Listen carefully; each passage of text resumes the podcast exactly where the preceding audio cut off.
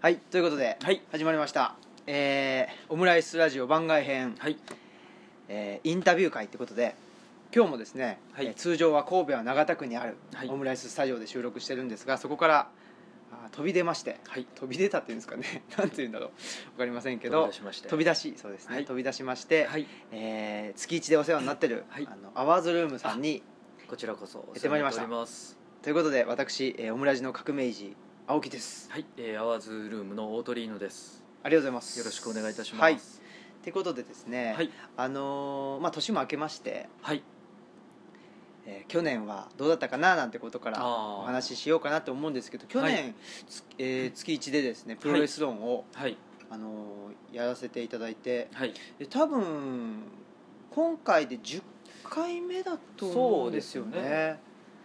でということは昨年の2月からですかね始めたのかななんてはい思ってたんですが、えー僕もねちょっとカウントをしてみましてですねあらはいえ今回がいつもあの竹内さんとあの話す前に「今回は何回目なんですかね?」とか言ー、ってあそうですいねたんですけどえ、ー、プロレス論がですね、はいえー、1月で9回目あの番外編初回がね、はいあのはいスペシャルとするならあーばということであだかそうなら、んですねえー合わせて10回目ですかね、おお1月から始まっえー、てる2014年のえー、あれ1月ですかねあそうですかすいません1月からやつはでも10おかしいですね、、はいい、3月とか4月です6か月ねかなちょっと待ってくださいね混乱しておりますすいませんいえいえすいません自分でやっときながら覚えてないっていうまあなんか曜日が変わったりしてるんですよねわかりました2014年の1月にはい新春で一度はい特別ゲストで来ていただいて、あーはいで、えー、6月からレギュラーになったってことですねそうなんですか、はいへえ5か月も間があそうですねあということは1月を入れて今回で、えー都合9回ということですねあ1月そうですかはいはそうなんですよあ5か月間があったんですね何してたんですかねなんですか ね何があって急にレギュラーでっていうそうなんです話になったあんでのすかそねの前年の秋にはい竹内が呼んでいただきまして、はいではいえプロレ大スの学の話で文化盛り祭上がっのて、はいで、えーアイドルの、あのーテーマのイベントだったんですけど、なのにプロレスまのず T シャツに目がねいやー NWO の T シャツ、はあれを見ちゃうとやっぱりプロレスものとしてはそうですね反応せざるを得ないって感じだったんですけどで年明けの去年の今自分に一度ここでスペシャル格闘技論っていうのをはいはい喋っていただいて、はいであの早い夏からのスタはーいトということになってますねあそうですか、はいなんかでも何度か曜日変わってるじゃないですかで落ち着い火曜日はい、毎月第3火曜日あそうなったのがなったのが6月とかそういうことあかもしれなかいですかねちょっと分かんないですね、はい、ちょっともう一度ちゃんと調べときますいえこちらこそすいませんファイリングしてあるそうなんですよえー、そうですねこえいいんですかこんなこえんななんかダラダラあグダグダではいグダグ大ダで丈夫すいませんはいいえいえもういつもグダグダなんで2014年のねここですよねはいえー、1本月当だの15日にあゲストで新春特別新春編特別編で先は生いに来ていただきまして,、そこからはそこからは何2月はなないですねですね3月三もないのか月ないですねなないですね4四月もあありますよほらあほんまやごめんなさい、あり四ますね月ありますねあこれも新学期特別編ほん特別編ばっかりやってますねまですねごめはんいなさい、はいいえいえ4月が4月で5月で5月がなくて6 5月月がないかんだら固定ことになったんですよね確か本当ですねあそっかじゃあ都合10回ですよね10回はい1月で10回はい今回で今回10回目ですねはいほ1ーと4と6789101112ときて1で10は回い目です、ねおお記念すべきって感じですねあそうですよねわおそういうわけで、はいまあ、僕も昨年、まあ、10回竹内さんとあのお話しさせていただいてそいうたですり、よねまあってことははいあのおとりさんとも大体、はいまあ、10回月そう1でぐすねらいしかおお会会いいさしないせのていでただいてはいって感じな、まあ、やっと僕も慣れてきたというか、はいあんまりはいなんて、まあ、人見知りまでいかないんですけどそれとかあとはいはい清野さんのね、あのそうだそうだ手ほどきイベンもトしていただいた上で、はい当日も来ていただいてそうですねとか、ねはい、あと一度「マンデーナイトアワーズ」の方にもあおそうそう邪魔したりしてですねはいそれと僕忘れません何でしたっけあのワールドカップの早朝に来ていただきまあそうしそうたあのラスト5分だけ そうですよね 何をしてたんでしょうかあの日本対ギリシャ戦でしたっけねはいで来てでそこで僕あのヤオキンさんとあヤオキンさんはいご挨拶させていただいてあーそうですねそうなんですよねあとはあの大鳥さんの同僚の先生、はい専門学校のえ先え生方とかはいで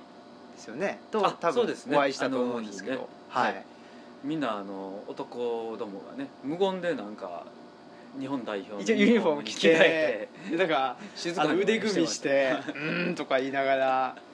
あ負けちゃったんでしたっけ、でしたか引き分けねでしたっけどうでしたかね なあんんかまありんまりいい印象はないんですけどね喜ばなかったってことだけ覚えてますねあーそうですねはい、もそううでしたかれこれ半年ですよ半年になりますね早いもんで、、はいやーそんなこんなでなんかやっとはいあのー慣れてきたって言っちゃあれなんですけど人見知りですか人見知り人によりますねああ なんか竹内さんもね人見知りいなんやですそよの話もはい数回前に、はいあのこのオムラジで竹内さんのお話聞いた時に、、はいい、や竹内さんのはすごいですよね多分なんかちょっと変わってますよね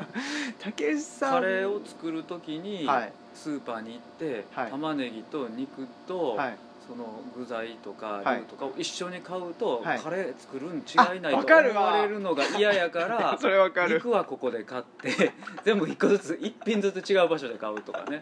いやそう気持ちはわかるるんですけどでもその気持ちをなんとか、はいなんていうんですかねその気持ち打ち勝ってはいっていうんですか、はいその事故に打ち勝つあんなにそれね下ネタをいねやすごいですオナニーとかかチンコの話とか平気でやるくせに牛丼に行けない牛丼を買いに行くことも入ることもできないっていうねはあこのなんかもう脅迫観念にも似たいやなんか自意識がちょっと不思議な自意識ですよねですね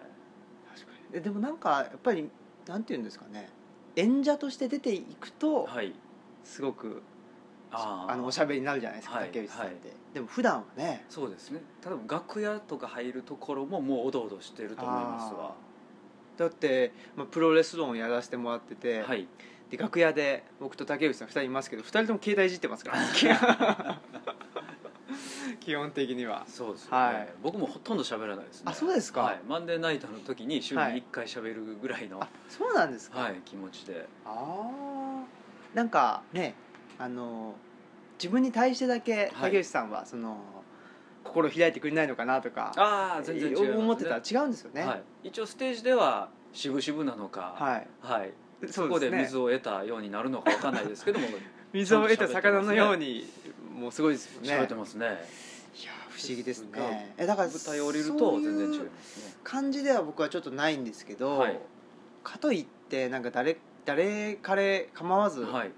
あのオープンかっていうとなかなかそうでもないですね、あー何なんですかねえオードリーさんどうですじゃかあ僕もどっちか言うたら竹内さんほど人見知りではないですけども、はいそんななんかハイタッチするようなキャラでは全くないです ね、え、まあ、いますよねなんかはい、ちょっとテンション高めの人もねちょっと苦手なんですよあそういう人はいそうですね、僕芸能界では、はいあの会った初対面で「大鳥ちゃん」とかねあー言うやつには気をつけろって先輩連中からあもー散々言われましたねでも肩組んできたりとかねあー業界人ってそういう感じあなんかねのイメージありますけどもう100年来の友達みたいなことを初対面で言うやつには気をつけろ前世からの友達みたいな状況ででねすよねやってくる人ってはい、ちょっといね怪ましいすでよすよねねいやわかりますよだから僕もまあまだ30年ぐらいしか生きてませんけど、ええなんていうんですかねあの初対面ですごく愛想がいいとか、はいあのすごく優しいとか、はいう人ってあんま信用できないなって思いますそうでね過剰にね過剰に、ええそれはちょっとねいや思います思います、はそういうわけで、はい何の話だったかあれですけどまあ、はいアワーズルームに僕もなんとか慣れてきいたなってはいありがとうございますいう感じでいえいえありがとうございます本当にお越しいただきましていえいえでも、まあ、僕は月1ではいあの出させていただいてますけど、はいアワーズルーム自体はもう毎日イベントやられてそうですねいてはい竹内さんはたまにお休みになってるかもしれないですけど大鳥さん全然休みがないんじゃないですかそうですねまあ裏方という意味では僕は休みはないですねそうですね竹内さんはまあでも8割方ステージで喋ってるのであーそれはそうそかれでかわいそうやなとは思うんですけどもすごいですよねそれでまあ昨年も1年そう間ですねはいただ休むとちょっと寂しくなるんですよあー不思議なことにあーはいはですのでやっぱり働いてる方がまだいいでなすんかかはい、いいかなっていう気はしましてへあまあそんな感じのアワーズルームですけど、はい昨年ははいどうでしたかそうですね2周しましてですね、はい2年二年目をちょうど終えましあて3年目に今年今年から三年目3年目なんですよ、はだかいら2周するとなんとなく見えてくるところが、はい1年目はなんかね結構バタバタしてまだちょっと枠組みもはい定まってないようなところもあったんですけども、えー去年の1年間は大体、あの月のスケジュールも組み立てられるようになったりとかですねレギュラーがそうでできすて、ねはい、はい、回り始めたかな、はい、でまあまああのいろいろな東京のゲストの方とかも、はいはいえー月1ぐらいで来ていただいたりとか、はいなんとなくリズムがやっと見えてきたかなっていうところなんですね。はい、はいはいじゃあまあなんとなくリズムが見えてきてはい、で今年そうですねあ飛躍をと思うんです飛躍をと、はい、去年は一番人が入ったっていうのは、そうですね大大月月健健二二ささんんととか大川総裁とか、あはいやっぱりかなり人来てくれましたねはいじゃあ今年も、はいまあ、ゲストを交えつつなんですけど、はいその枠組みとか、はいえーまあそういうなんていうんですかねゲストっていう意味じゃなくて、はいアワーズルームはいの、まあ、メインフレームとしはて何かこうしていきたいとかこうしていく予定だとかそれがですね驚くことにですねえ僕みたいなもんとか竹内さんみたいなおはい取り物がはい若干覚醒しましてですね、あ若干覚醒2015年に向かってですねそれははい何がアグレッ起シブにこ行るんこでうすとかあアグレッシブいうにことになりまして、う例えば、はいえー竹内さんで言いますと純愛問題について、あまあいろいろちょっと百あ田の先生ですかそうなんですね、はいであの林真理子さんであったりとか、はい及川猫さんとか、はいいまあ、いろいろ横はいの,、はいあのネットワークもあるんですけども、はい、えーちょっと発言を強くしたりとかですね発言を強くするはい、えーまあまあいろいろあのはい圧力とかはい気遣いとかも含めながらもですね、はいはい言いたいことはちゃんと意思表示をしていこうというお姿勢をおあ今までさらだけに吉さん 言いたいこと言え言ってなかったんですまかあまあある程度ね、はい大人な気遣いはあったんですけどあそうなんでもす例えばまあ高人さんの例の件とかですはいね、はい、まあ、岡田敏夫さんの彼女問題とかですねああねえ、はい、もうあの思うところはすっきり言いながら、はいそしてあの陰口とかではなく本人にオファーを出してここでおおぜひ喋っってくださいっていうことを、おうおう百田さんにも岡田さんにもはい言う子に竹内さんはなりました 床に弱い弱いいくつでしょうか、牛丼を買えない子 か買えらない子がはい急激ですねそうです ね大丈夫ですかなんかその そうなんですそよの急な振り急幅にがその振り幅がね、まあ、そのあの結果としてつはいいこの間、はい東京のラジオ収録の時に、はいちゃんと及川猫さんとですね、はいお会いして、はいあの高人さんの作詞とかをしてられる、そうですよね及川あの残酷な天使のテーそうゼでとすよねかもうすごいヒット曲もありそうまですすしよね東京のねと高人さんで言えばはい東京のの作詞をされてたんですよね、はい、ウィンクとかねあえーそうなんですかいろいろやってられる方なんですけどもへーたまたまあの東京の和歌山の出あそう身なんといでうすこかともあってへツイッター上ではいろいろやり取りしてたんですあそけどうなんですもかついぞこの間はいお会いして実際にお会いして、はいオファーをその純愛問題も語って、ではいぜひ、えー大阪に来られる際ははいえー、アワーズルームにおいでくださいへとーそして一緒に何かプロジェクトをやりましょうというここまで、すごいですね、はい、初めてのお使いみたいなのが そこまでできる子にな初りまめしたてのお使いでなんか結構高価なもの を頼まれてメロンってきた買いに行ったメロン買いに行ったみたいな落としたら大変みたいなそのこと道ですけ中どはね間違って新幹線を逆走したりとかです ねタクシーでぐるぐる回られたりっていうへねーことはあったんですが、はいその核についてはちゃんと買ってきたとお使いをお使いをやり遂げたとやり遂げいてきうた報と告を昨日マンデーであおら話をしていただきましてですそれ初めてのお使いだったら、はいもう100点満点ですよね、はい、もう200点ぐらいその道中いろいろあった が買ってきたってもう完璧ですよね、はい道中何もな品くて川駅かはいらはい新横浜かなとお弁当食べようかなと思ったら東東京駅やっ京たらしいです僕も正解出ましたけど ねはい品川要注意なんですよ、はいあそうですか、はいすごいなそうなんですよそれぐらいにちょっと僕らははい限りを、たぎってますね、はい、たぎっておりまして嫌をですね完全にそうなんですあらすごいことになってますねで僕急はに僕でちょっとあはいのコンテンツをですねきはっいちりまとめる作業をはい今年は目標としてですはいねおーおーおーはいおー考えておりましておーはい2月の早々にホームページをちょはっいとリニューアルしましてですね、はいはい、ですので、まあ、あのツイッター中心のバラバラの告知からですね、はいまあ、とりあえずえーアワーズルームのホームページを見ていただければ、はいえー情報はさることながら楽しいこととかですねあー個人的なはいお遊びから、えーコンテンツを束ねるということまであーそこで、ははいい一目瞭然になるようなお展お開でですねあのはい YouTuber とかね、はいなんかあんなんに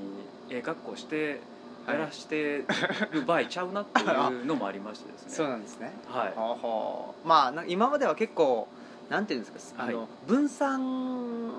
というか、まあ、一個一個あったんだけども、はいそれをまあ束ねるというかそのはい、幹の部分がいまいちそうなんですよねちょどっとちらかってどるちらか感が、ね、ってる感が、まあ、それはそれあるで非常に面白かったではあるんですよえそうじゃえなくて、まあ、そうもね言ってられない言ってられんとはい、はいですのでまああのおうアワーズメイツと呼ばれるですね、はいここに出入りする、はいあの芸人さんとうか、んアーティストさんとかはタいレントさんのみならず、はいファンの方とかですね、うんはいえーいろんな人がそこで表現できるような場を作ってですね、へえはい何かがひょっと化けたら、まあ、それはそれで面白いじゃないのあぐらいそのうですね懐の深さでですねへえ、やっていきたいなと思っておりました、アワーズ学級新聞的な はいところが世界に羽ばたいたらこれは急におもろいなっあていう面白いですね、はいまあ確かにだってインターネット上ですから、はい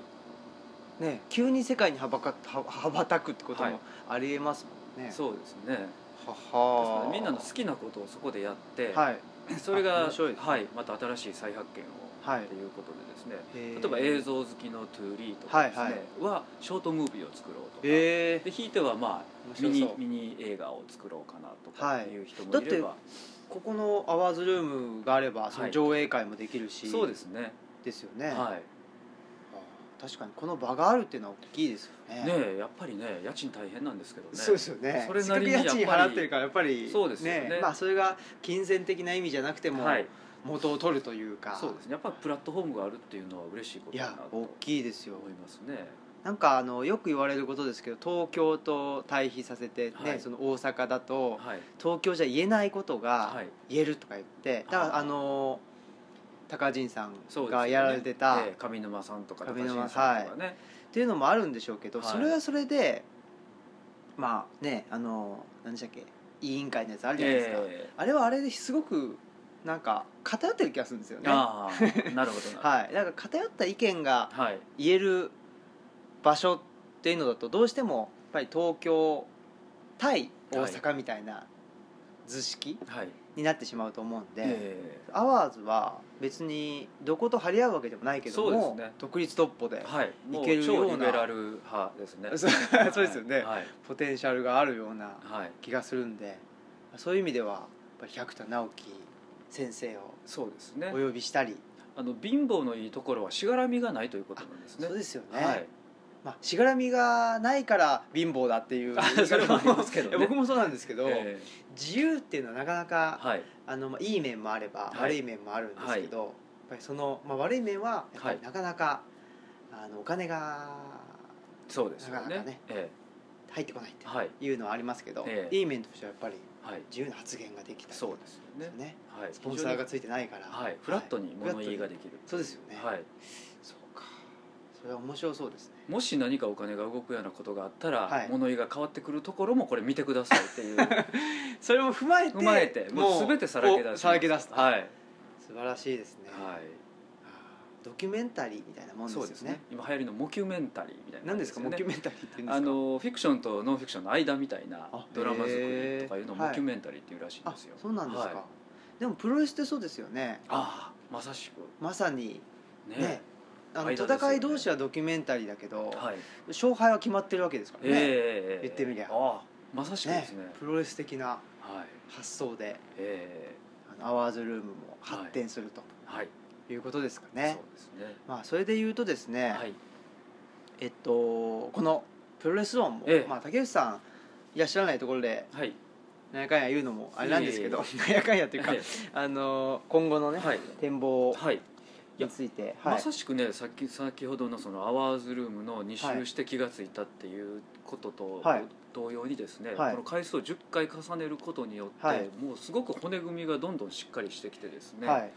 であのファンの方もはい徐々に徐々にはい拡大傾向にあるっていうのがはいすごく、あの心強いなと思っあてプロレスをねはい見て低おりま迷した期もあったりねえこれはやっぱりありますよ ねありましたねはい、まあでも確かになんとなくというか、はい、まあ現在のプロレスについてはい語るっていうのが一つのコアとしてはい、できてきたと思そうのですねでそれに対するアプローチとして、まあ、はい竹内さんは、まあ、アメリカのプロレスとか、はまあ、映画とかね、はいえーまあ、文学とか、はいそういうものあってではい僕は、まああなんか本とか持ち込んだりあと自分の専門にええまあ近い本はいからプロレスを見るとか、ね、あの切り口すごく楽しいなと思って、はいあ本当ですかはい、ありがとうございま拝す見させていただいてるんいでやすけどいやいやで竹内さん もねこの間ちょっと言ってたんですけどもね、はいマンデーの時だから言ってましたけども、あのそういうお互いの違う目線で切り合うとでまた時系列が全く違う、はいえー世代も違そうでうっすてねいうところが面白いって言ってあました、ね本当ですかやっぱ青木先生の若さの見方っていうのははいすごく刺激になる、あ本当ですかって言ってましたねいやーなんかまあ僕も最初の方はですね、はいまあ、いろいろ勉強したりして、はいでなんていうんですかねあまりバカだと思われちゃいけないとか言ってあーほいでこうですよねみたいな感じで言ってたんですけど、それ言っててもしょうがないなと思って、はい分かんないことは分かんないし自分の思うことはこう思うんだっていうのを、はいまあ、竹内さんも、あのーそういうことは受け止めてはいくださる方なんでもうガンガンぶつけてはい「どうやねん」みたいな感じでええやっていこうかなっていうのを思ってるんで、まあねいろいろとねもう本当に最近ね、はいまあある種清野さんはのタイミングが非常にいい、はいあの感じのはい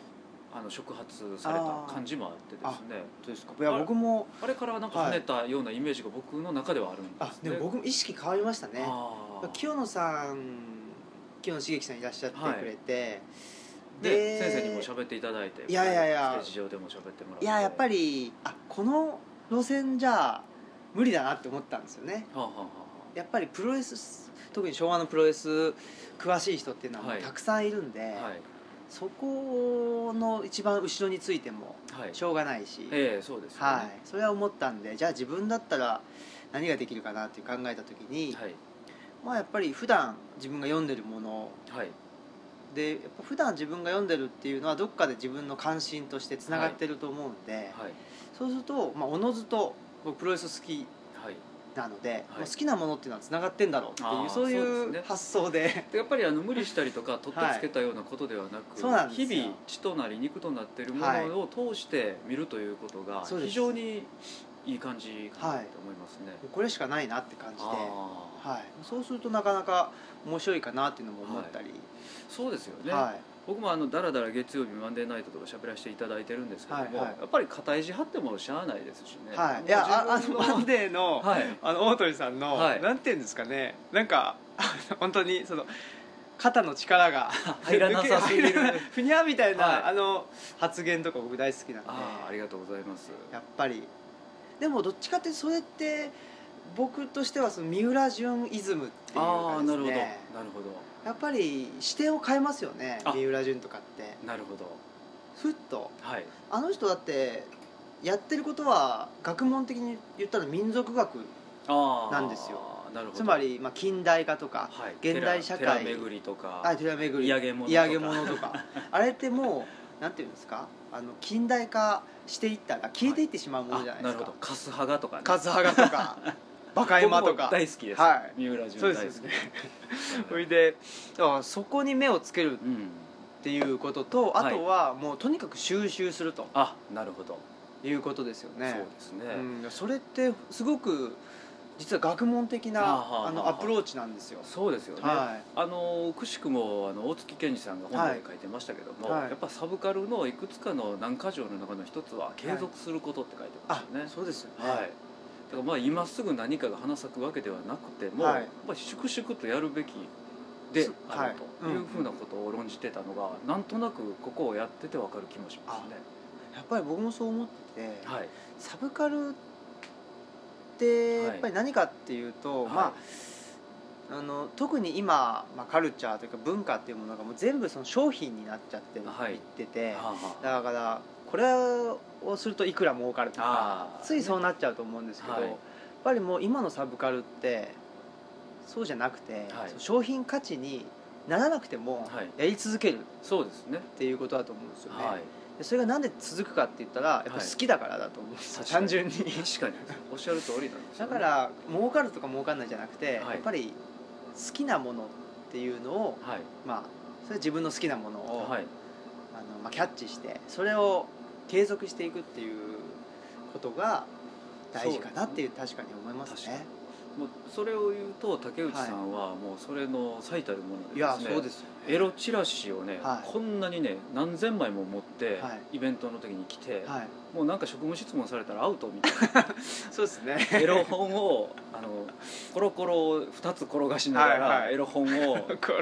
150冊持ってきたぐらいのねすごいですよね。ちょっとどないなやっってぱりそれぐらいねやらんとサブカルの鏡っていうか鏡ですねね気がしますよね。はいだんだんと、まあ、結果的にそれがねはいあの利用されてはいお金に結びつくということはあるかもしれませんけど、はいやっぱりその出発点としては、はいもうそこじゃないですよね。そうですねやっぱり好きこそものの上手なれですね、はいですよね。えーなんで、まあ、僕もこのプロレスゾーンにはい向かうにあたって、はいまあ、プロレスが好きだし、はあいとは他にまあ自分の好きなものっていうのを、はいまあ、2つあってえでそこが結びついてんだろうという前提のもとに話すとえはいなかなか自分なりの視点が出てくるのかなとかあー思ったりしてそうですよねそれが多分清野さんいらっしゃった時にちょっと考えたんですよね。あこれは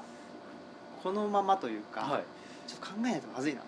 なんかあのタイミングではい青木先生も竹内さんも淡鶴も薄皮が向けたような気はしましたね本当ですか、はいおおそれはありがたいというかそうですねはいちょうどいい化学反応だったよそううでなすね僕はやっしますぱり外側からのはい刺激によってはいね、新しくなるんですかねそうですねうん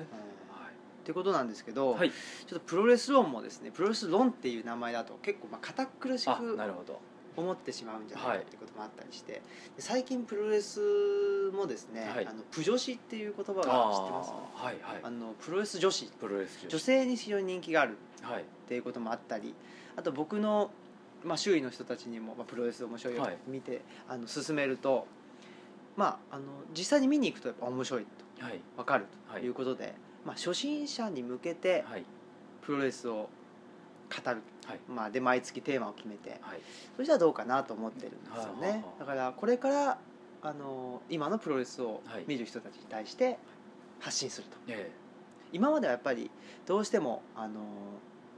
まあ、アワーズルームのお客さんっえて、はい世代的にも世代的にははい30代後半と40代はいの方々なんで、はいどうしても昭和のプロレスが好きな人はいらいらっしゃるだと思うんですよねはいなんですけど、まあ僕もねはい、決め技はスピニングトーホールドぐらいで止 まってるんですよだいぶ古いですけどねはい